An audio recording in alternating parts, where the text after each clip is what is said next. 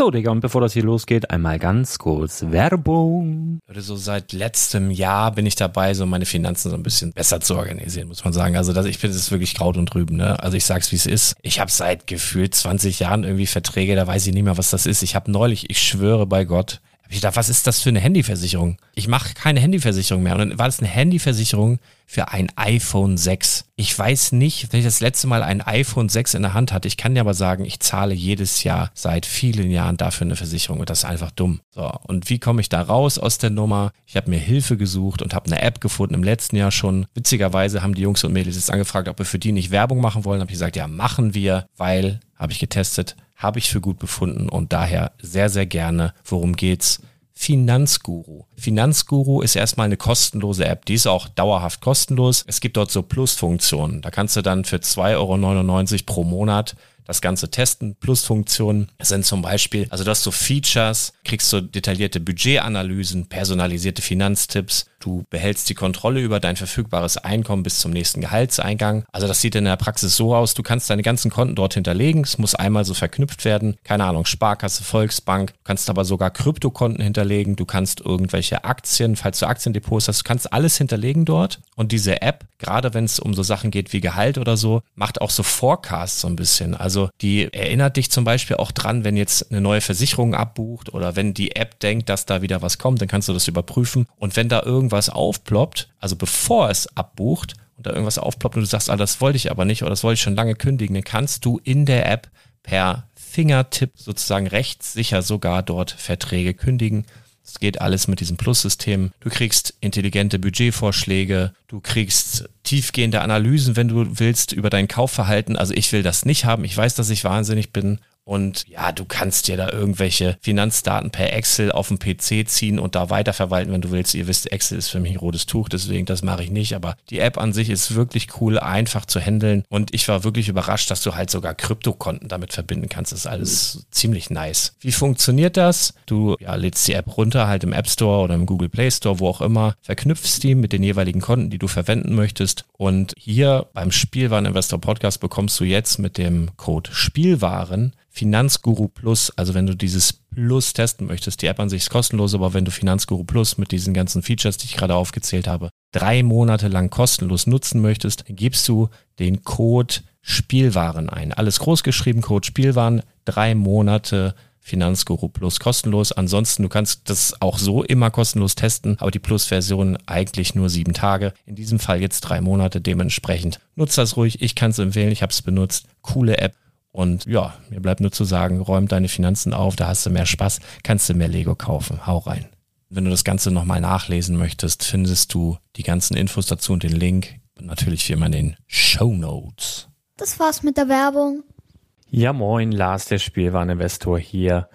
Ähm, als erstes ein ganz, ganz großes Sorry an Patrick, an den Full Metal Nerd. Der hat mir bereits in der letzten Woche, beziehungsweise am letzten Freitag, glaube ich sogar schon, drei Magic-Folgen zugeschickt. Wobei eine dann doch nicht veröffentlicht werden sollte und eine aber doch. Und äh, ehrlich gesagt ist das ziemlich ungewöhnlich, dass so viele Magic-Folgen auf einmal kommen und ähm, ich habe es dann irgendwo verschwitzt. Ich habe eine veröffentlicht und die am Sonntag hätte kommen sollen. Die habe ich nicht veröffentlicht, die bekommst du jetzt auf die Ohren. Das Blöde ist allerdings, dass Patrick in dieser Podcast-Episode wohl eine Vorhersage gemacht hat, die sich jetzt anscheinend bestätigt. Er hat mir jetzt gesagt, hey, jetzt brauchst du sie auch nicht mehr raushauen, alles doof. Mache ich aber natürlich trotzdem, weil das natürlich schon zeigt, dass er eine gewisse Expertise mitbringt. Deswegen, äh, Patrick, sorry und auch sorry an alle Leute, die Magic äh, verfolgen und da große Fans sind vom Full Metal Nerd. Ähm, ja, es tut mir leid, das soll nicht wieder vorkommen. Hier bekommt ihr die Folge, die ihr eigentlich am letzten Sonntag hättet schon hören sollen. Uh, und ich bin raus. Tschüss. Herzlich willkommen zum Spielwareninvestor Podcast. Deutschlands Nummer 1 zum Thema Toy Invest. Spielen reale Rendite mit Lego und Co.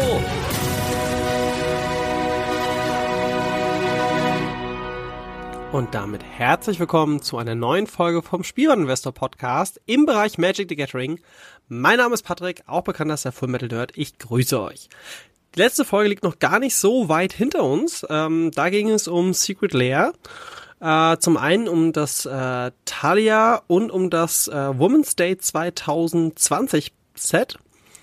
Ähm, was ich dazu meine und wie gut ich die fand, das könnt ihr in der letzten Magic the Gathering Folge nachschauen.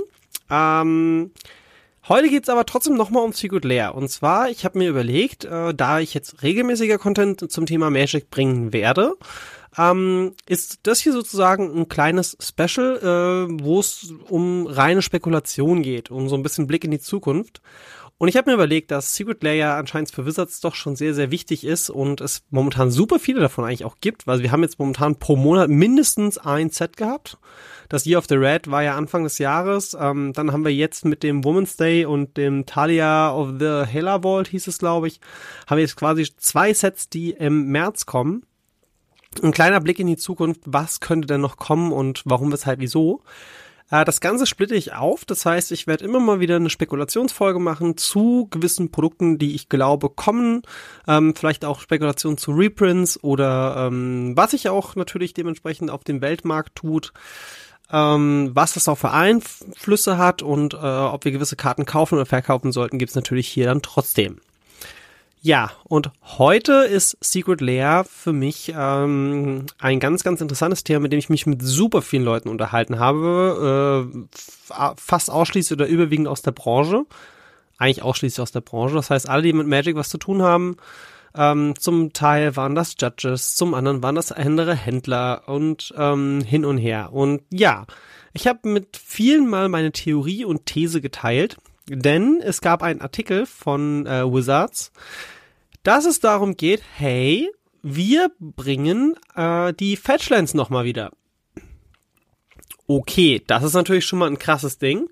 Denn die Fetchlands, ähm, es gibt insgesamt zehn an der Zahl, Friendly und Enemy Color.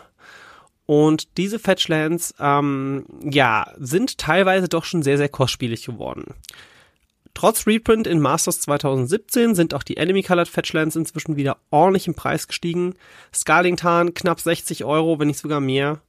Ähm, Misty Rainforest über 50 Euro, Verdant Catacomb über 50 Euro. Ja, auch wenn Pioneer im Fokus steht, die Leute wollen trotzdem Fetchlands haben für Modern und für Legacy und auch natürlich für Commander. Und meine Theorie war folgende, da es hieß, hey, wir werden die Fetchlands nicht mit einem normalen Set klassisch drucken, ähm, wo kommen sie denn dann? Und ich habe die Theorie, wir kriegen die in Secret Lair Variante. Das heißt, es wird wahrscheinlich zu Zendika, was ja Ende des Jahres kommt im September, könnte ich mir sehr gut vorstellen, dass sie Secret Lair Lands rausbringen mit zehn, also zehn verschiedene Packs. Ne? Ich denke mal halt zu jedem Fetchland eins.